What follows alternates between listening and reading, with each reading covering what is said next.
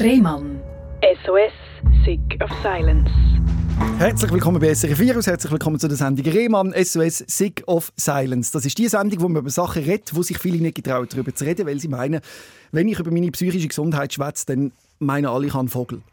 Einer, der seinen Vogel der ganzen Schweiz präsentiert, regelmäßig, also in, in, in regelmäßigen Abständen, ist der Jimma oder auch bekannt als Gianmarco Schmid. Yes, hoi Robin. Und du gehst schon immer sehr offen mit deiner psychischen Gesundheit um und momentan äh, verarbeitest du die auch musikalisch in einem Album, Ja. wo jetzt am Freitag rausgekommen ist. Machen wir es gerade durch. Komm, Mhm. mach gerade deine Promo. Was ist das für ein Album? Wo bekommt man es? Also es ist äh, am 21. kommt es raus, wie gesagt. Ähm, es heisst «Schwarzer Rucksack», schon das ist eine kleine psychische Anspielung. Und es sind elf Tracks da drauf und die befassen sich plus minus alle mit Aspekten von mentaler Gesundheit, von psychischer Gesundheit, ähm, auf verschiedene Arten. Also es ist kein Lehrmittel und es ist auch nicht äh, eine Doktorarbeit, also es ist sehr emotional, es ist nicht, nicht rational erklärt und so. Aber äh, es setzt sich wieder mit, äh, mit, mit der Stimmung auseinander, die ich mittrage. Und ja, und es ist nur digital erhältlich, also man kann es nie kaufen, man kann es nur an, anhören. Und that's Auf deinem Streaming-Account. ja, am wo auch immer welches Programm man da bevorzugt, welcher Ja. von den teuflischen Anbietern von Streaming-Musik. Aber was du quasi machst, ist Peer-Arbeit. Weil du hast quasi von der Pike an die ganze schwarte psychische Herausforderung an den Kessel bekommen. Ja, ja, und auch äh, gerade umgekehrt im Prinzip schon relativ früh, also so mit 16 schon angefangen, das auch thematisieren öffentlich. Und das ist, ja, das hält mir nach.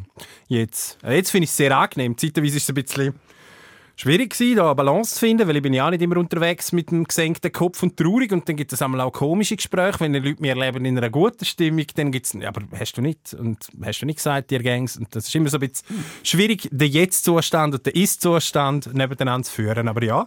Ich wünsche mir eine Welt, wo nur Menschen wie du unterwegs sind. Klingt jetzt ein bisschen komisch, aber es ist so gewesen, dass ich auch, also wir teilen etwas, wir sind beide mit einer, mit einer alkoholkranken Mutter aufgewachsen.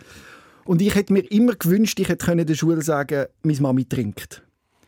Aber es ist mir bis 30 nicht möglich gewesen. Ja, wir haben, wir haben ja schon mal über das, über das geredet und das ist, ja, also, die Schwierigkeit mit dem, mit, äh, mit Kommunizieren über die eigenen Eltern ist, ist die, die Abhängigkeit von ihnen. Also du bist als Kind ab, bis zu einem gewissen Grad abhängig und nachher natürlich auch, äh, wie soll man sagen, so Wasser auf steinmäßig bearbeitet, was Familie betrifft. Also auch Familie hat ja einen gewissen Wert, wo in der Schweiz direkt als Nestbeschmutzer gilt, wenn du außerhalb von Familie über das redest. Und ich konnte erst können über meine Mutter reden, wo sie gestorben ist. Vorher Voilà. habe ich es nicht geschafft. Voilà. Ja, meine hat auch für mich sterben, bevor ich über sie reden ja. Ja. Das finde ich stark, weil ich wünschte mir eben, man würde sich das mehr getrauen, aber wie du sagst, es ist nicht nur einfach, so offen und ehrlich über seine Emotionen zu reden. ja, und vor allem über Drittpersonen dann auch noch. Oder? Also, ich meine, sich selber definieren, das irgendwann fasst man den Mut vielleicht und, und kommt raus aus dem. Und das ist meistens nicht das, was, was einem die Schwierigkeiten bereitet. Die Schwierigkeiten werden einem dann bereitet, dadurch, dass sich die Geschichte nicht als, als Ego-Punkt erzählen, sondern dass andere Leute betroffen sind müssen für so etwas. Also es gibt mindestens Einwirkung, oder? Nennt man die Leute und die Leute werden vielfach durch das auf eine Art konfrontiert, wo es gar nicht könnte mit umgehen, was an der Sache liegt. Und dann wird es dann wirklich schwierig. Also ist bei einer psychisch kranken Person leidet ja das ganze Umfeld mit. richtig. Und meistens ist das eben eine versteckte Krankheit, eine unsichtbare Krankheit. Du drehst sie nach außen, du drehst sie auch an deinem Körper, du hast auf deinen Handrücken Smileys, Ja, des Lachens und des Heulens. An Genau. deinem Hals steht äh, Veritas Odium Parit. Ich Ja. sage es richtig. Ja. Ja, ja. Wahrheit erzeugt Hass. Ja, genau. Die Wahrheit macht weh, sagen wir auf Schweizerdeutsch. Ja, voll. Also du zeigst quasi auch gegen raus, wie es in dir drin aussieht. Ja, voll. Es sind auch überall Fragezeichen auf meinem Körper, was auch so ein Indiz ist. Und auf meiner Brust steht auch noch «Party ist vorbei». Ja. Also, ja, ja, stimmt. Ich habe mich da als Litfaßsäule für meine eigenen Gedanken ein bisschen missbraucht. Hat zwar nicht funktioniert. Ich habe immer gemeint, das mache ich es einfacher, wenn man es anschreibt, aber die Leute stellen noch mehr Fragen. Und es, man sieht es auch, wie du daherkommst. Also wenn man jetzt so vergleicht, es gibt ja die Leute, die äh, ihre psychische Gesundheit im Fitnessstudio therapieren und sie dort anfangen zu pumpen bis zum äh, Maximum, oder? Hast du gerade gesagt, ich bin dick? Das ist ja, also eben, Ich, habe ein find- Übergewicht. Das ist Ich absolut es aber gut, wie du das, wie du das drehst. Es, es ist wirklich schwierig. Würdest es du- ist ja. schwierig. Äh, ich weiß nicht, äh, kurzer Ausflug. Äh, Ja. Fettshaming. Ja. Jetzt, ich weiß nicht, hast du die Dings gesehen, die, die, die Werbekampagne von Denner mit diesen dicken Hunden? Es gibt jetzt so dicke Hunde. Ah, ja, ja, und das heisst- war gerade die Woche das Thema gewesen mit den, mit den fetten Hunden. Und dann haben sich Katholiken aufgeregt und die Hundezüchter. Oder wie ist das gegangen? Aber auch die, die wegen Fettshaming, die sagen, ja, das ist nicht lustig, wenn jemand dick ist. ja, aber die Werbung war sau lustig. Ja, die Idee ist, dass es kurze Wege sind ja. bis zur nächsten Dennenfiliale und darum Also bei mir ist es natürlich schon anders abgegangen. Ich habe mir dann vorgestellt, die Leute, die am Freitagabend um 8 Uhr beim Dinner sind, mit ihren äh, selten bewegenden Hunden. Also ich habe mir eher das ein bisschen vorgestellt, ehrlich gesagt. Aber ich muss schon sagen, eben, weißt, so Sachen, also so weit geht meine Wokeness nicht, dass ich mich über so Sachen aus dem Standpunkt aufrege. Ich, denke, ich finde, die Fettleibigkeit ist definitiv etwas, was man noch viel mehr kann thematisieren als psychische, psychische Gesundheit, finde ich. Aber würdest du mit mir da zusammengehen, dass das auch ein Teil ist von der Psyche? Also, dass, dass es schwierig ist für einen Mensch, äh, der psychische Herausforderungen hat, diszipliniert zu leben? Oh, ja, ja. Ja, ja, ja, da gibt es da gibt's nichts dran zu rütteln. Ja, natürlich, du brauchst ja so viel von deinem Hirnspeicher schon zum Einordnen von deinen ersten und zweitrangigen Problemen, dass, dass der Körper an sich halt erst auf dritter bis fünfter Stelle kommt. Und das ist, ist halt einfach fucking schwierig, wirklich eine Tagesstruktur aufrechtzuerhalten, wenn du in einem Zustand bist, wo du selber gar noch nicht so richtig weißt, wo du hin musst, wie du musst sein und, und wie du es herkriegst, dass du wieder Balance hast. Und erst wenn du das wieder hast, kannst du wieder einfacher auf, auf die Physis konzentrieren, wo du auch musst natürlich dazu ein bisschen pflegen. Also bei mir, ich muss vielleicht, vielleicht noch erklären, also ich sehe jetzt, also ich habe Übergewicht, ich bin relativ dick, aber ich mache auch viermal in der Woche Sport, was man nicht sieht. Also das ist wahrscheinlich dann eben, bei mir ist die Auswirkung eher auf die Psyche, dass es mir gut geht, weniger auf den Bauch. Ich bin nicht so Bauchlastungstraining, aber ich schwimme viel. Aber Also- Kontrolle ist bei dir ein grosses Thema, da- dass du irgendwie das Leben unter Kontrolle kannst haben. Struktur ist alles. Ja, ja, ich muss Tagesstruktur haben, ich muss, muss eben jeden zweiten Tag muss irgendwie Bewegung haben, ich muss schauen, was ich esse und noch viel mehr, was ich trinke. Ich, muss, ich kann mir nicht jede Woche einen Ausgang leisten im Sinne von psychisch. also sprich, ich brauche nicht zu downen nach einem Ausgang. Ähm, ja, und auch beruflich habe ich mich so orientiert, dass ich etwas mache, wo mir Spass bereitet, also wo ich mit Musik zu tun habe. Es ist, es ist ein Ausbalancieren. Und es bleibt es immer. Es ist immer wie die, wie die Übungsskateboards, die es da gibt, die Balancierdinger. Und wenn du einmal weißt, wie es balanciert, ist immer noch gewackelig, aber es sieht schon mal stabiler aus. Aber deine psychische Gesundheit fit zu behalten, ist Herzbrot. Ist die grösste Tagtäglich. Aufgabe von meinem Leben, ja, sicher. Weil du weißt, wie es Tag. aussieht, wenn man es nicht unter Kontrolle hat. Genau, wenn ich mir eine Woche gehen lasse, habe ich das Problem. Erklär mal für jemanden, der das nicht kennt, das Problem, das, der schwarze Rucksack, wie wir ihn nennen. Also gut, der schwarze Rucksack kann natürlich x ein Problem sein. Also das ist jetzt nicht, nicht unbedingt irgendein spezifisches. Aber bei mir, wenn ich also ich kann ich kann es konkret benennen anhand was etwas was mir passiert ist. Letztes Jahr ziemlich genau um diese Zeit habe ich eh schon so ein bisschen Bass gehabt, weil es wird Winter, es wird dunkler, es ist alles ein bisschen schwierig. Und dann haben wir den Fuß geschlissen. Und das heißt ich habe eine Woche lang nicht mehr können laufen, das heißt ich habe nicht können schwimmen gehen, ich habe auch nicht können irgendwo arbeiten, sondern ich habe alles müssen daheim machen. Und die Woche hat natürlich gelangt, zu mich, zu mich einfach zuerst körperlich wie wie also wie unter dem Druck vor der Welt quasi mal zuerst einfach auf den Stuhl herpflanzen und einwachsen und nachher geht dann mit dem der Geist auch immobil. Also er fängt sich an in seinen eigenen vier Wänden orientieren, schaut nur noch in einen Bildschirm und sucht dort alles auf, was er nimmt. Und das ist dann bei mir der Punkt, wo es dann einmal schwierig wird. Wenn ich das zwei, drei Tage habe, ist schon, dann merke ich es, dann werde ich restlos. Und wenn ich es eine Woche habe, werde ich langsam lethargisch. Dann werde ich schwer, dann werde ich müde, dann, werde ich, dann merke ich richtig, wie es mich reinzieht. Wie sieht der müde lethargische Stimme aus? Der schläft erstmal viel mehr, also der schläft bis zu 16 Stunden am Tag. Der kehrt im Prinzip das Tag-Wach-Verhältnis schon mal um. Ähm, er meldet sich nie. Er ähm, geht nur noch aus dem Haus, wenn er mal so etwas Post im Dorf laden. Das heißt 10 Meter runter, 10 Meter rauf. Ähm, ich bin viel aktiver denn auf Social Media. fehlt einem ja der sprachliche Umgang mit den Leuten. Und ich ernähre mich recht willkürlich, plötzlich. So, möglichst schnelle Befriedigung, viel Zucker. Ich trinke dann meistens auch noch ein bisschen so am Abend. Also es ist schon, es ist so das Larifari-Leben. So wie wenn, ich, wie wenn ich Ferien hätte, aber ohne Ferien. Wie oft sind die Phasen? Ja, also eben jetzt, das ist das letzte Mal, was wirklich recht reingezogen hat, war letztes Jahr im Herbst. Und jetzt das Jahr ist eigentlich wirklich gut gewesen, weil ich habe nie etwas Körperliches gehabt. Das heißt, ich konnte eigentlich immer Sport können machen. Ich habe, ich ich diesbezüglich wirklich Schwein gehabt und ich habe auch alle grösseren Projekte haben sich irgendwie erledigt. Ich habe eine fixe Arbeitsstelle jetzt schon seit längerem, wo ich, wo ich mehrmals brauche, auch fix reingehen. Und also das heisst, das Jahr ist es okay gewesen. Also ich würde sagen, letztes Jahr im Herbst ab September bis etwa November ist sehr hartes. Gewesen. Wie bist du wieder raus- rausgekommen? Äh, also, was eine Strategie, die ich dann habe, ist wie so ein Shutdown in die andere Richtung machen. Also, nachdem ich wie so merke, jetzt ist es nicht mehr gut gewesen, jetzt habe ich zu viel getrunken oder bin eben behäbig, werde zu faul, fange ich an, die Lebensmittelzufuhr zu kappen. Also, sprich Hunger. Und, und äh, sicher all- alles abstellen, was irgendwie negativ auffällt, dass ich möglichst schnell, möglichst klar bin. Und dann gibt es nur noch Bewegung.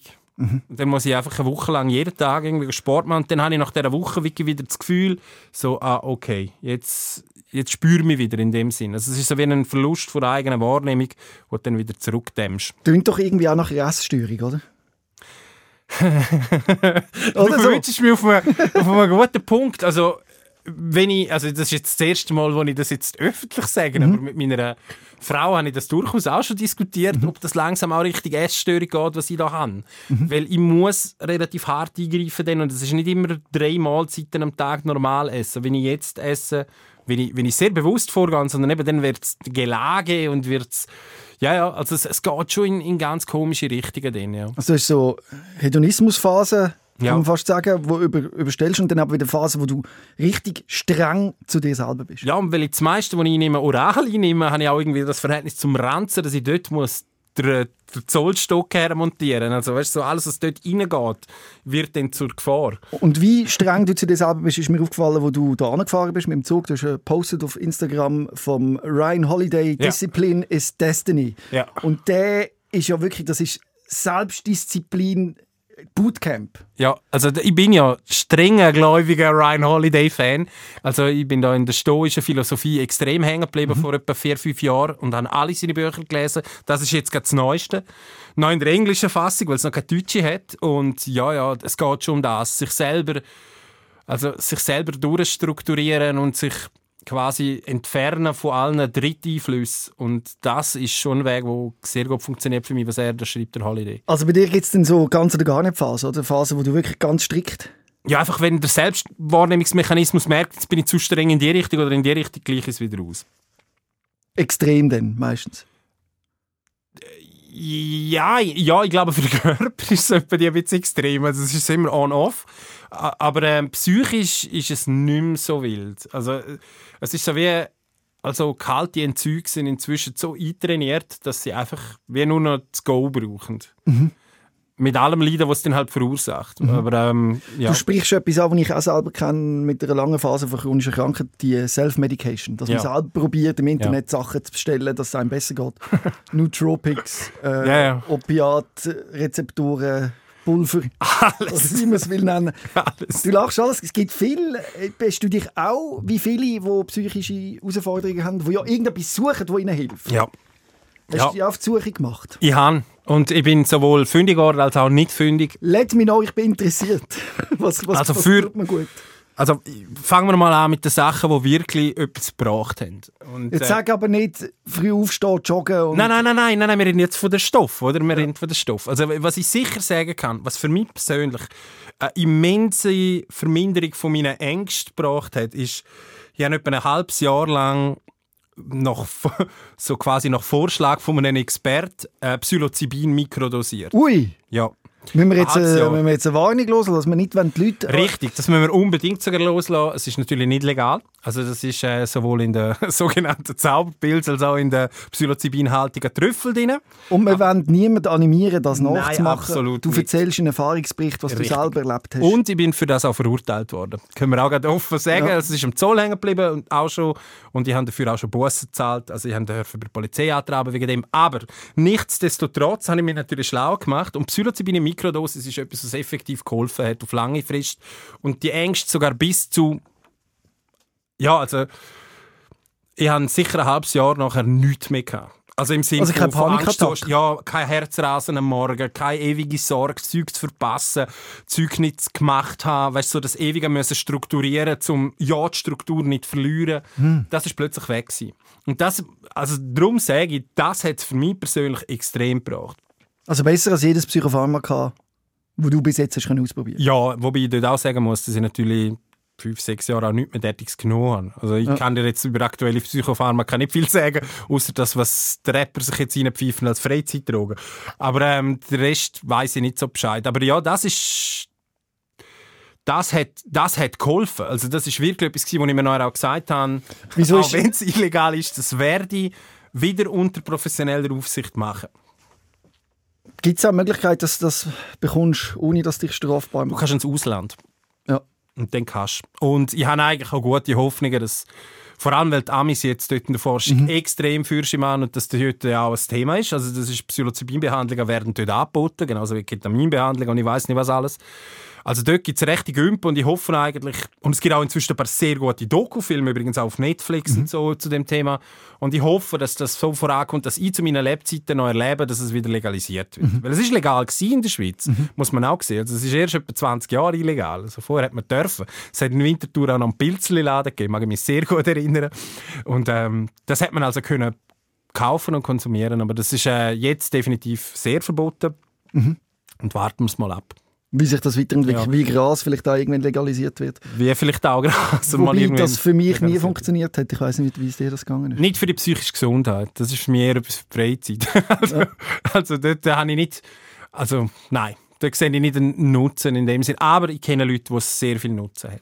Aber es ist schon interessant, oder, dass sehr viele, die eben so psychische Herausforderungen haben, die nicht mehr klarkommen mit ihren Psyche, sich so auf die Suche machen im Internet nach irgendwelchen Substanzen und auch sehr risikoreich konsumieren, weil man weiß ja nicht wirklich, was drin ist und bestellt es dann irgendwie von einem indischen Shop.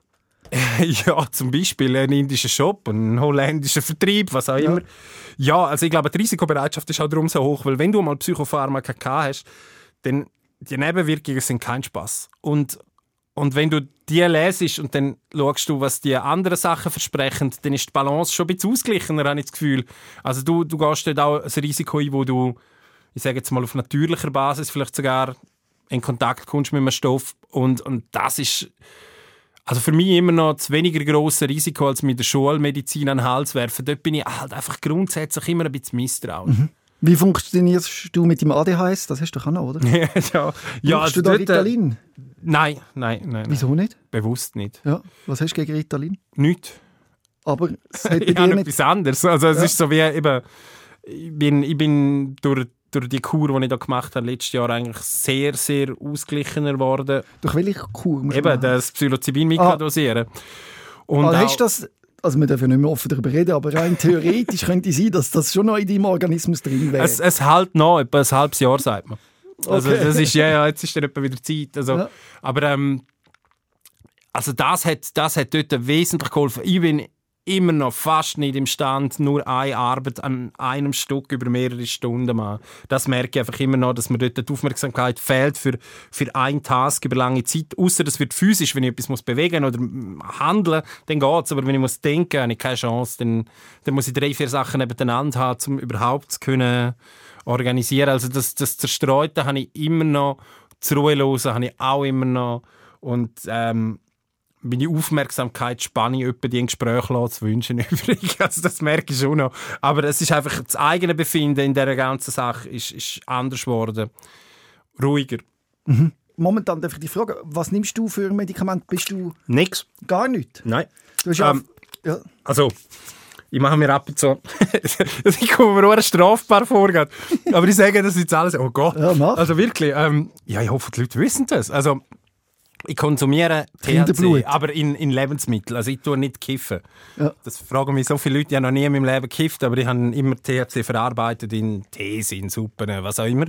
Das konsumiere ich, das ist aber eben, da, da weise ich wirklich ein bisschen mehr auf mein Freizeitverhalten ein, Mhm. als auf meine psychische Gesundheit.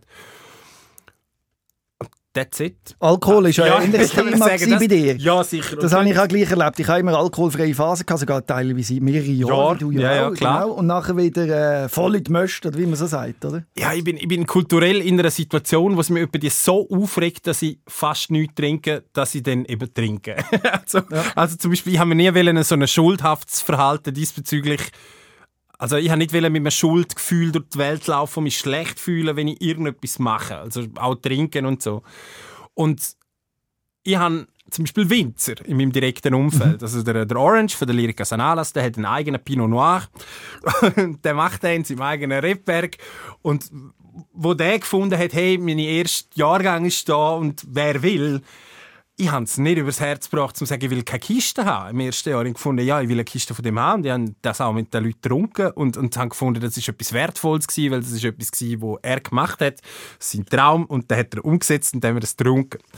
Und ein ähnliches Verhältnis habe ich auch gekriegt zum Feierabendbier in meiner Stammbeiz, die ja immer noch die gleiche ist, also jetzt schon 30 Jahre.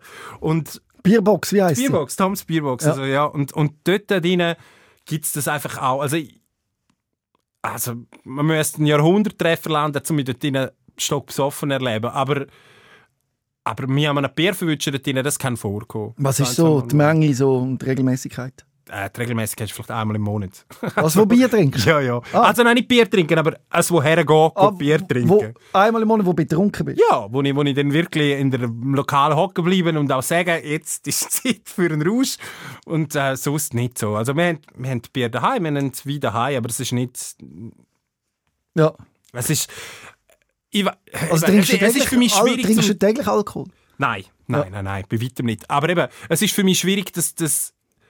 Also es ist nicht schwierig zum Sagen, aber die Folgefragen, die sich daraus ergeben, sind schwierig zu beantworten. Also zum Beispiel... Eben, ich habe lange Phasen von Abstinenz gehabt und ich würde jedem auch Abstinenz empfehlen.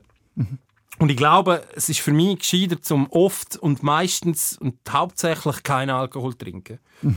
Aber durch die lange, lange Zeit und jetzt auch das Alter vielleicht zu einem Teil, hat sich wie so die Angst, die zu dem Ganzen auch bisschen dazugehört, verwandelt in eine Gleichgültigkeit.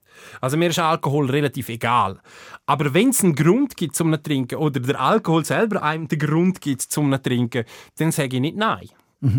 Aber eben, das meine ich täglich. Also eben, eben wenn, wenn der Kollegin einen eigenen Schnaps erfindet oder wenn die Kollegin ein Apero macht, dann gehe ich dort her und dann, dann schaue ich, was passiert. Aber es ist nicht, es ist nicht mehr ein, wie soll ich sagen, so, so, sich selber kasteien zum nicht trinken. Das ist einfach nicht mehr. Das hatte ich vor ein paar Jahren noch gehabt, wo ich wirklich und meine Frau würde wahrscheinlich auch immer noch sagen, ich hege das immer noch so ein bisschen, dass ich, dass ich extrem tough zu mir selber bin in dieser Hinsicht. Aber äh, ja, ich habe einfach gefunden, es, es, es tönt komisch für mich, wenn ich sage, ich bin komplett abstinent. Aber die Tatsache ist einfach, es ist wenig. Also Ich finde es lustig, weil ich würde genau den gleichen Monolog losballern, wenn man mich fragen wie du jetzt. ja. Und ich frage mich, ob das daran liegt, dass wir mit alkoholkranken Müttern aufgewachsen sind, wo wir gemerkt haben, was Alkohol alles kann anrichten kann. Und wir auf keinen Fall so wollen sein wie unsere Genau, Mütter. wir rechtfertigen uns dadurch natürlich auch gegenüber dem. Das ist bei mir definitiv so. Also im, gerade in meinem Umfeld, in meinem Direkten, wo, wo Leute vielleicht auch meine Mutter kennen, ist es mir noch wichtig, um mich dort auch immer emanzipieren und genau dort dann eben den Riegel schieben und sagen, aber das mache ich im Fall nicht. Du wirst mich nicht zwei Tage nacheinander sehen, du wirst mich nicht, weißt du, du wirst mich nicht nächtelang im Lokal sehen, du wirst mich nicht sehen mit zum Aufmachen vor Leuten. Das wird einfach nicht passieren. Das ist mir auch enorm wichtig. Das mit dem Aufmachen klingt mir leider Ja nicht. gut, also du weißt, drauf mal ist schon gut. Also, aber ähm, Ja, aber jetzt geht mir gleich, weil äh, für, äh, ich glaube, Menschen wie du oder auch wie ich, die so, so Erfahrungen gemacht haben mit Alkohol, auch vielleicht aus familiärer Seite, haben, können nicht einfach locker Alkohol trinken, Nein. ohne dass der Kopf Nein. reinspinnt. Und ich habe auch, ich habe auch mein Umfeld entsprechend erzogen. Also die wissen natürlich auch Bescheid. Wenn die jetzt das Gefühl haben, zum Beispiel, sie sehen mich irgendwie eine Grenze überschritten, die sind inzwischen auf dem Instant-Alarm. also, Ja. also mein Umfeld hat, dann, hat Freude, zu mir auf so Sachen hinweisen. Aha, du hast ein Bier bestellt. So, also es ist, wie soll ich sagen, auch die sind gut eingeschult für das. Also die geben mir auch entsprechend die Signale, wenn sie das Gefühl haben, das hättest du jetzt nicht sollen machen Und das speichert sich natürlich und das ist auch gut so. Also mein direktes Umfeld ist dort äh, sehr hilfreich, das muss ich wirklich sagen. Sie haben es nie dramatisiert, aber sie tun es auch nie tabuisieren. Also sie reden offen darüber, auch über mein Verhalten. Also das ist gut. Das ist sehr gut. Ja. Musik sollte ja in erster Linie Freude machen, oder, wenn wir sie lassen und dann aufbauen. Sagt man einmal, oder? Sagt man. genau. Du machst aber etwas, was noch viel wichtiger ist. Ein Thema ansprechen, das schwierig ist, und zwar psychische Gesundheit, Depressionen, weil du das kennst. Du bist quasi Peer-Arbeiter. Ja. Du weißt, was man redet und du hast, auch, hast es auch bis ganz oben, wenn man kommt mit guten Tipps, wie zum Beispiel musst du den Schlaf-Wach-Rhythmus ein bisschen besser... Äh, Ja, raus in die Natur gehen laufen, trink viel Wasser, friss Kehl. Ähm, ja, Und ich spreche da deinen aktuellen Song an, «Schwarzer Rucksack». genau. Kannst du den auswendig? Nein, aber all die Sprüche dort drin, die sind, also das ist, das ist mega lustig. Der Steg vom Song war, nachdem wir gewusst haben, was das Thema ist vom Album, ähm, ist noch der Beat irgendwie auftaucht. Das ist jetzt der erste vom Album, der erste Song und, und auch die Single gewesen. Und der Beat ist auftaucht und dann ist es darum gegangen, hey, du hast genau etwa acht Stunden Zeit, dann sind wir morgen Morgen wieder im Studio, dann hast du noch zwei Stunden Zeit, wenn du den willst aufnehmen willst, musst du ihn heute Nacht schreiben und morgen aufnehmen. Ich bin in Bern und habe das gemacht und, und es ist wirklich, mir ist ab Sekunde eins und Sekunde, das ist die Idee alles, was mir die Leute immer wieder gesagt haben, was hilft, weil das nervt so unendlich. Oh ja. Und das ist ein guter Einstieg in das Album, zum gerade mal sagen, hey, schau, es geht auch nicht darum, zum erklären, wie man das Problem löst, sondern zum erklären, wie man sich fühlt in der Situation, wo man es lösen muss. Mhm. Nicht, ich bin nicht ein Arzt und ein Therapeut, aber alle anderen eben schon. Vielleicht muss man aber lernen, dass die Anerkennung vom Problem lenkt. Also man muss nicht immer ja. wollen, das Problem lösen. Das ist sehr gut gesagt. Wenn es irgendjemandem schlecht geht, muss man nicht sagen, ja, das wird schon wieder besser. Weißt, unser erster Instinkt ist immer, den Leuten Trost spenden. Mhm. Und das ist halt für viele, also du musst fast selber mit dem Thema zu tun, um zu wissen, wie du denn wie du denn optimalerweise reagierst auf irgendeine Botschaft. Aber ähm, ich bin nicht also, ja, ich rege mich nicht auf über Leute, die das machen. Man sagt das Gegenteil von gut ist gut gemeint, ja. aber du hast auch schon erlebt, dass, dass dir etwas geholfen hat und darum mich wundern was, wenn du in einem tiefen Loch bist, mhm. was wünschst du dir von deinen nächsten Angehörigen, die ja da sind, die sehr gut reagieren, wenn du ein Bier bestellst? Und wie reagieren sie, wenn sie dich wieder mal sehen, eingesperrt in deinem Kämmerchen? Aha, ja gut, das kriegt wahrscheinlich seltener jemand mit, mhm. weil das ist eben Isolation und ich bin eh nicht immer erreichbar und so, dann, dann ich weiß nicht, ob das die Leute rundherum so mitkriegen, aber wenn, also der, was, was sicher anders ist als früher, ist, dass man mich wieder motiviert dazu, bei Gruppenanlässen mitzumachen. Mhm. also eine Zeit lang hat mich vor allem gedruckt, also auch im Kollegenkreis. Ich wollte nicht dabei sein, wenn wir jetzt wandern und so. Und da, da bin ich jetzt einfach wieder eingeladen. Hast du nicht dabei. dabei sein oder hast du nicht können dabei sein? Ich habe viel abgesagt. Ist das ein bewusster Entscheid oder ist das... Ja, das ist eben die, die, die Fühlnis, die über allem ein bisschen wabert und wo wo jetzt glücklicherweise wirklich weg ist seit, seit einer Weile schon und wo aber früher ein Thema war, dass ich bis zur letzten Minute eigentlich immer so ein bisschen so eine schwarze Decke auf mir drauf habe und nicht weiss, nehme ich sie jetzt weg oder lasse ich sie liegen. Und ich sage auch viele Termine ganz knapp und kurzfristig ab in dieser Hinsicht. Und das habe ich mir abtrainiert. Und eben da reagiert das Umfeld auch anders inzwischen. Die wissen das Haar genau und die fragen dann auch einmal mehr nach. Darum ist es jetzt du Sollen auch... wir die holen zum Beispiel, ist so etwas. Oder dann ja. holen sie die einfach für etwas und dann kann ich ja nicht mehr Nein sagen. Eigentlich auch schön. Aber darum liest du ja. jetzt auch wahrscheinlich eben das Discipline is Destiny, oder? Ja. Willst du dich ein bisschen...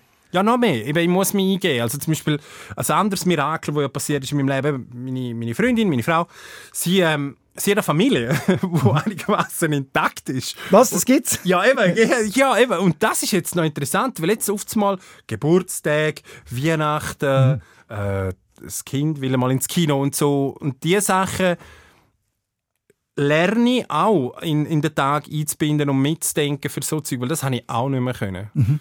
Und dort, dort gibt es dort gibt's auch so wie ein neues, eine ganz neue Welt, die sich da auftut. Weil das habe ich mir auch wieder müssen antrainieren mit, mit anderen zusammen Sachen machen, einfach der mhm. Sache wegen. Das so Tagesroutine? Ja, oder halt einfach auch, weißt du, so Freizeitroutine vielleicht sogar auch. Also, weißt du, so zusammen essen, zusammen einen Lauf machen und mhm. so. Aber wir wissen beide, dass jetzt auch jemand zulässt, der das eben nicht kann. Ja. Wo denkt, ja, ich sollte das auch machen, den Geburtstag feiern von meiner Freundin. Aber ich kann nicht. Und die Freundin nimmt das einem so böse, aber er kann nicht. Ui, ja, wenn sie es böse nimmt. Also, oh. Ja, logisch, also es ist ihr Geburtstag, aber er kann nicht feiern, weil, weil Depression da ist. Ja, äh, ja, was willst du da sagen? Dann ist es für den Moment so. Dann kannst du jetzt zuerst mal in dem Moment kannst du wahrscheinlich nichts machen. Aber ähm, du kannst nachher etwas machen. Du kannst nochmal zurück, zurückgehen auf das Thema und dann nach dem Geburtstag mal anschauen, warum hat das nicht funktioniert. Also ich würde jetzt nicht jemandem aufzwingen, etwas zu machen, wenn er wirklich nicht will. Ich meine, auch in meinem, es gibt ja nicht nur mich in meinem Umfeld, es gibt ja auch noch andere Leute mit vielleicht teilweise sogar ähnlichen Sachen und, und ich würde jetzt nicht überzwingen. Bei mir hat man einfach irgendwann gemerkt, dass das tut. Also, dass wenn man mich einfach ins kalte Wasser wirft und einfach abholt und einfach vor der Tür steht, dass ich dann mitkomme. Mhm. Und wenn man mir die Gelegenheit gibt, zu flüchten, dass ich dann flüchte. So ein bisschen fake it till you make it. So, du kannst dich ein bisschen so probieren, 30 Jahre, manchmal geht es dann auch. Manchmal kannst du noch mitfeiern. So. Ja, nein, also sobald ich dann drinnen bin, habe ich nicht das Gefühl, ich bin fehl am Platz. Okay. Ich habe eher vorher für mich einfach den Entscheid, ich fühle mich, also zum Beispiel etwas so, ich sage mir zum Beispiel aber auch, ich weiß nicht, wie viel das mit der psychischen Gesundheit zu tun hat, aber ich bin zum Beispiel furchtbar schlecht in Smalltalken und das ist auch etwas, wo ich dann eben, wenn ich als Fest ansteht und dann triffst du da Leute, die du nicht kennst, und dann druckst du dich vor dem. Und das ist etwas, wo ich dann irgendwann gemerkt habe, ja gut, die anderen sind noch viel schlechter in Smalltalk. Also, Also so ich wollte nur schon sagen, das ist wie der lachende Depressive, oder? Also jemand, der jetzt zulässt, hat das Gefühl, Ja. was, der Jimma ist schlecht im Smalltalk, der labert und labert und labert. Aber es ist eben auch ein bisschen... Ja, dann muss ich das Thema haben mit jemandem gegenüber, wo das Thema auch. Und dann können wir natürlich stundenlang reden. Das, aber das passiert ja nicht einem Kindergeburtstag mit den Eltern vor, vor Amelie Josephine, wo da gerade irgendwie in den Kuchen reingefallen ist. Also dann reden wir ja dann nicht darüber, ob, ob ich gestern Heroin konsumiert habe. Es ist schwierig, den Schalter umzustellen. Ja, ja, definitiv. Und es ist halt auch so, dass ich meine, meine Worte lieber an Leute streue, die etwas damit anzufangen wissen, als es jedes Mal wieder muss aufklären Also, es ist wesentlich wertvoller, um jetzt hier in der Sendung reden, als mit jemandem, der noch nie mit mir zu tun hat, das Ganze aufspulen. Also, das ist halt einfach schwierig. Außer natürlich, die Person sucht Hilfe oder Rat, dann ist es etwas anderes, dann höre ich gerne zu. Aber eben, Smalltalk-Szenario an einem Kindergeburtstag, da muss man dann schon überwinden. Du merkst, wir gehen nicht in die Details von deiner Geschichte, weil die kann man auch hören auf, äh, wie heisst es, Fokus. Ja, bei dir auch. Also Und bei wir, mir wir haben zwei riesige genau. Gespräche. Das stimmt, es gibt viele tolle Interviews, die findet ihr alle, wenn ihr den Jimma Ja. und vielleicht auch mich Ja. googelt. Und wir haben- Jim und Rehmann, da findest Genau, und auch jetzt finde ich es übrigens sehr spannend, aber ich will gleich nochmal auf dein neue Album kurz Ja. sprechen kommen. Und zwar Yes. hast du dort coole Songtexte, nehme ich an. Hast du irgendetwas dabei? Kannst du irgendwo auf dem Handy? Ich habe dir alles Dockablage, So eine Momentaufnahme, es kann einfach... Also ich habe jetzt äh, zufällig, ich weiß nicht warum, aber ich habe auf dem Handy ähm, beide Strophen vom Song äh, «Gelbe und rote Karte», das ist der, der auf dem Video ist, der ganze Song. Und der, ja, und da geht es also da geht's jetzt nicht direkt um, um das psychische Problem, aber da, da geht es ein bisschen darum, um das, was man wahrnimmt, wenn also, oder ich sage jetzt, das ist ein bisschen ein Pandemie-related Track im Sinn von die Emotionen, die ich dort kann, die ich sehe, rundum alle schwätzen. Und das ist, der Text ist dann so, alle kämpfen um Freiheit, sagen sie, um Recht und Gerechtigkeit, sagen sie, stehen ein für eine gute Sache, sagen sie, machen gegen die Unterdrückung ein bisschen Krach, sagen sie, klatschen bisschen für das Pflegepersonal, droppen den motivierenden Kommentar, zeigen Empathie, heben die Stimmen ein paar Dezibel für die Kleinen, die sich nicht wehren können. Alles aus hehren Gründen, alles so nach beim Herz, alles so wichtig und so wahr und jetzt. Endlich sagt mal jemand, was fast alle denken. Vergiss wahre Wert, da ist das Wort noch gesetzt. Total Abort, Control Alt-Del, Bassjump in ein platonisches Bordell, Wohlstand Sehnervkrümmung, sprich Lügner, wir haben keine Ahnung mehr, was Armut bedeutet, aber gerade Rücken, auch wenn es die knüppeln, gelbe und rote Karten zückend, auch wenn es mehr Regeln gibt, als es sollte und Schicksal wieder auf die Abend brückelt. Es ist sowieso irgendwann Beerdigungssaison, jeder und jede nur noch das Minus eins auf der Gästeliste. Das jetzt wiederum so der Aspekt da ist, du siehst, du kannst zuschauen, wie die Welt um dich herum sich bewegt. Sie werden dich trotzdem weiter stressen. Sie werden dich probieren, überall reinzuziehen. Sie werden probieren, mit dir Stimmung machen, durch die Stimmung machen oder die zur Teil, zu einem Teil Vorstimmung machen. Und das, finde ich, ist für die psychische Gesundheit extrem schwierig. Also eben, das hast, während, während der Pandemie hat man das wirklich auch gemerkt. Dort ist es ja wirklich allen einmal 20% schlechter gegangen plötzlich. Aus neuliegenden Gründen und, oder fast allen. Und, und der Moment dort, wo du gemerkt hast, wie, wie, wie eigentlich alle am Rütteln sind, für es geht für und gut, aber alle so am Brüllen gleichzeitig. weißt du, das ist so. Und dort habe ich gemerkt, je mehr ich mich weghalte von dem, desto besser ist es im Gang. Und damit meine ich nicht weghalten, kritisch sein, skeptisch sein oder irgendetwas, sondern wirklich aus dem Thema draussen behalten.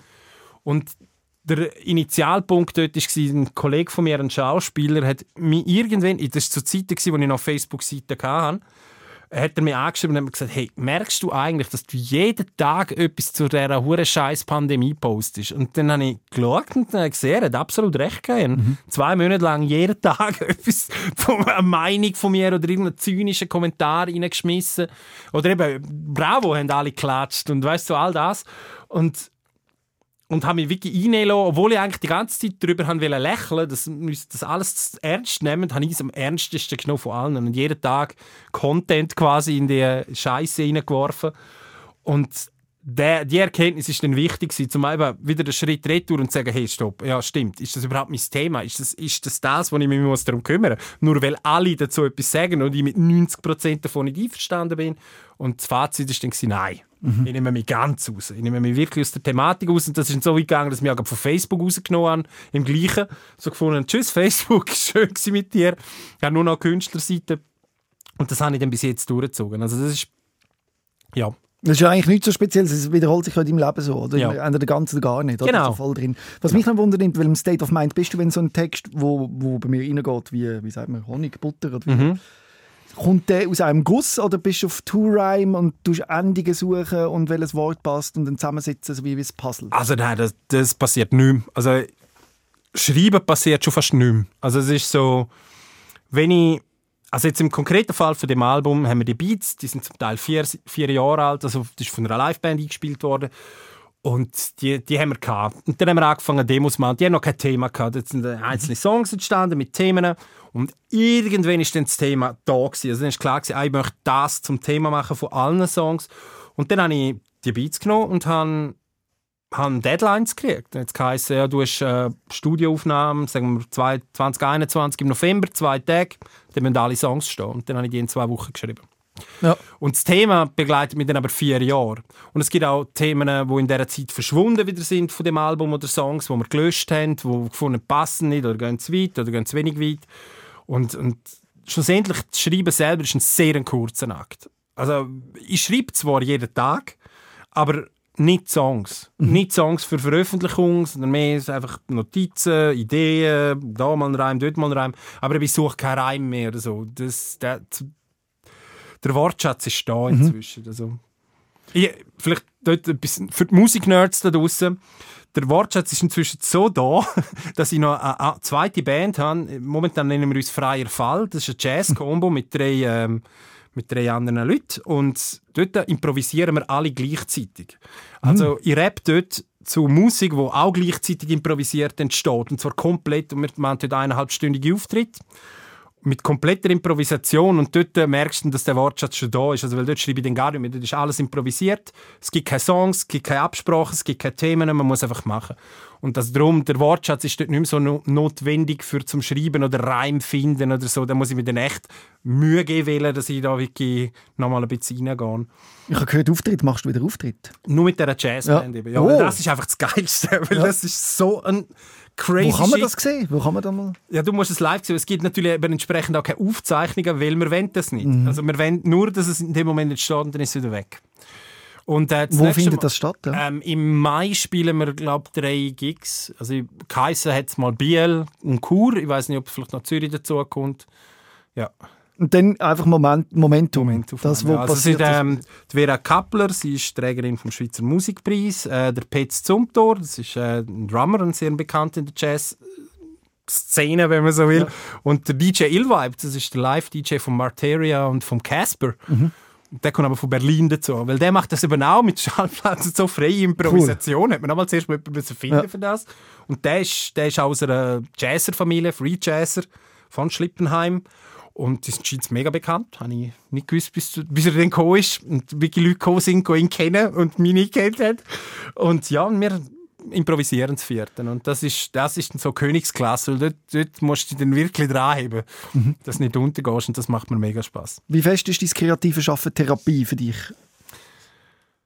Also du hast Psychotherapie Zu dem sage ich immer etwas anderes. Das, ich habe gemerkt, zu dieser Frage gebe ich immer andere Antworten. Beim, beim Tom Gisler hast du gesagt, es sei kein Ventil. Ja, weil es kommt verspätet. Also weißt wie soll ich sagen, ich muss das Thema zuerst verarbeitet haben, bevor ich darüber schreibe. Ich schreibe mhm. nicht mit Fragezeichen, ich schreibe auch ja. mit Ausrufezeichen. Ja, aber das ist ja noch schwierig in dem Free Jazz Beispiel. Das ist ah, ja genau ist... das. Das ist ja der Moment. Gut, dort geht es natürlich nicht um psychische Gesundheit, dort geht es um alles. Je nachdem, was rauskommt. Ja, Rinnen zwischen zwei Schalltrennwänden könnte dort das Thema sein, fünf Minuten. Oder wie letztes Mal beim Auftritt, wo ich einfach 15 Minuten damit verbracht habe, unser Nachbardorf zu essen. Mhm. Einfach weil das gerade das war, wo einem Aber das Nachbardorf ist auch echt scheiße. So. Ja. Unterfatz ist es übrigens. Wenn wir gerade schon öffentlich darüber reden, Unterfatz ist scheiße. Ich weiss, dass ich jetzt wieder Post kriege. Wo ein Schattenloch ist. ich liebe Unterfatz, Entschuldigung. Bevor wir weiter gerade einhängen, etwas, was du, dir noch wichtig ist, und du sagst, hey, über das habe ich eigentlich noch mit dir reden, wo du noch gar nicht, wo wir jetzt noch nicht angesprochen haben. Ja, ja, ja ich habe schon auch noch, aber das ist ja. mehr Frage, die ich an dich habe. Ah, spannend, doch. Wenn wir das, also, wir können das gerne on mic machen. Yes. Ich, bin, ich bin ja wahnsinniger Bewunderer von dem Deep Dive in die ganze wie nennen wir das da? Die Dokumentation, die du letztes Jahr, vorletztes Jahr? Ja, über den satanistischen rituellen yes, Missbrauch. Die rituellen Missbrauch. Wir haben ja schon darüber geschrieben. Das ist für mich ja oberspannend gewesen. Und das hat auch wie Real-Life-Konsequenzen gehabt. Bei mir. Erzähl. Jemand aus meinem direkten Umfeld geht nicht mehr in Littenheit. Ja. Aufgrund von dieser Doku. Und siehe da, es geht ihm viel besser. Ja. Und auch ich selber habe mir eine Frage gestellt aufgrund von Doku. Und zwar, du hast, äh, ich weiß nicht mehr genau, wie das Phänomen heißt, aber dass man sich wie so äh, Sachen einbildet aus der mhm. Kindheit oder durch die Therapie. Suggestion. Suggestion, ja. Also die Idee ist, dass unsere Gedanken, unsere Erinnerungen, sind flexibel. Ja. Und was du meinst, was passiert ist, ist wahrscheinlich nicht zu 100% so passiert. Genau. Sondern jedes Mal, wenn du dich wieder an den Gedanken zurückerinnerst oder das Erlebnis, verändert sich ein bisschen. Du hast das Gefühl, es ist 100% so passiert, aber unsere Gedanken sind nicht wie eine Filmdose, weißt, wo man einfach wieder abspielen kann und es kommt eins zu eins so. Ja. Die Gedanken sind flexibel, die verändern sich und dann hast du ein Erlebnis vielleicht ganz anders in Erinnerung, als es wirklich war. Ja, und eben genau das habe ich dann bei mir angefangen zu reflektieren, weil mhm. mir Wunder genommen weil ich meine, zum einen kriege ich viele Feedbacks, die ein bisschen in die Richtung gehen, wo Leute in Frage stellen, was mhm. war. Und zum anderen habe ich mich dann gefragt, welche, wo kann ich wirklich die Hand ins Feuer legen dafür und wo könnte ich mich selber im Prinzip trickt haben in einer Aussage. Und ich habe dann wirklich, wirklich lang, lang überlegt und bin dann zum Schluss gekommen, dass das im Groben und Ganzen muss es stimmen. Ja, klar. Es sind faktische, es gibt Züge, also mhm. weißt du, alles. Aber es gibt so wie kleine Bilder, die ich im Kopf habe, wo ich, wo ich jetzt in Frage stelle, wo ich sage, warte mal, vielleicht könnte das tatsächlich als ein Opfer von meiner eigenen Fantasie mhm. sein. Und das ist auch noch interessant weil da habe ich wirklich mal selber müssen reflektieren und sagen, habe ich da... Und es gibt, es gibt zwei, drei Sachen, die ich dann wirklich rausgestrichen habe aus meinem Katalog von der Geschichte, wo ich gesagt habe, ich kann nicht mit gutem Gewissen die Geschichte erzählen, weil ich nicht hundertprozentig sicher bin selber, ob sich das so zugetragen mhm. hat. Das ist False Memory und das haben wir ja. Menschen alle. Ja. Und äh, das heißt aber nicht, wenn jemand eine Geschichte erzählt, die wahrscheinlich nicht so kann sein dass man den dann nicht kann ernst nehmen kann. Weil was man in der Erinnerung hat und erzählt, das erlebt hat man Richtig, die Emotion ist echt. Das fühlt sich ja, so voll. an. Also man kann nicht sagen, ah, der Mensch lügt nicht da, wenn er eben von einem Missbrauch erzählt, den er erlebt voll. hat. Auch wenn der nicht stattgefunden hat. Eben, die Emotion ist, ist echt. Opfer ernst zu nehmen und natürlich auch richtig zu therapieren, so dass, dass, dass, sie mit, oder, dass er mit der Situation einigermaßen zu Schlag kommt. Ja. Und äh, wir sind momentan am dritten Teil, wieder im November kommt der. Uh, ich, bin, ich, bin, sehr gespannt, weil das Thema liegt mir wirklich nach dem Herzen. Und es ist tragisch, wie viele ja. Menschen einem Irrglauben nachgehen und auch können äh, äh, Klinik leiten, zum Beispiel, oder Therapeuten ja. Und das macht mir Angst, aber du hast ja das selber in deiner Kindheit oder in deiner Jugend erlebt, wo du im Kloster warst. Dort hat man auch zum Teil ein bisschen komische Ansichten. Oder ich rede ja, von Vitus Huonder, Der Vitus, in, in ja. Ehren, oder? Äh, das, sind dann, ist dann halt eben ein bisschen komisch, wenn so Leute mit so Glaubenssätzen in die Psychiatrie gehen, oder? Und vielleicht hat man die ja. Macht von der Kille ist jetzt vielleicht ein bisschen weg und könnte sein, dass jemand dann so sein narzisstisches Predigen dann auslebt in einer psychiatrischen Klinik, was natürlich sehr schrecklich ist und wo man muss anschauen muss. Ja, also du, du, du streifst ja da beim rituellen Missbrauch ohnehin das Thema katholische Kirche und, und das ist, ja, also eben, da muss ich jetzt aufpassen, was ich sage, weil da bin ich natürlich eben, bei der Kirche bin ich genügt wie im Guten wie im Schlechten drin. Also ich habe dort Leute in der Kirche, die ich sehr grossartig finde und gleichzeitig ist es auch etwas, was mir am meisten Angst macht, der ganze Zirkus rundherum und die Dirty White Man oben rein. Ähm, ich, mein Verhältnis zur Kirche ist inzwischen so, dass ich, es ist ähnlich wie bei Politik, ich wähle nur noch Köpfe. Mhm. weißt du, was ich meine? Mhm. Also es ist mir eigentlich wie gleich, wo sie herkommen. Wenn es gute Leute sind, erkennst du die. Mhm. Und wenn es komisch wird, dann kannst du sagen, okay, tschüss, ich bin weg. Also das ist, bei der Kirche ist alles ein bisschen schwierig. Schlimm finde ich ja, dass in der Kirche wie in der Psychiatrie, die suchen Menschen Hilfe, oder? Die sind ja. verletzt, vulnerable Menschen, die Unterstützung suchen. Und wenn die nachher quasi, dass dann nachher schlechter geht als vorher, oder dann Das. Glaubenssystem Ja. auf, äh, ihnen eindoktriniert wird, dann das, das, das geht mir einfach äh, gegen den Strich. Und da sage ich auch etwas laut dagegen. Ja. Schlimm finde ich dann aber, dass Leute sagen, ich sage psychiatriekritisch und dass sich jetzt Menschen nicht mehr getrauen, in die Psychiatrie zu gehen wegen meiner Reportagen. Ja. Dabei ist doch gerade das Gegenteil. Hä? Ich will Nein.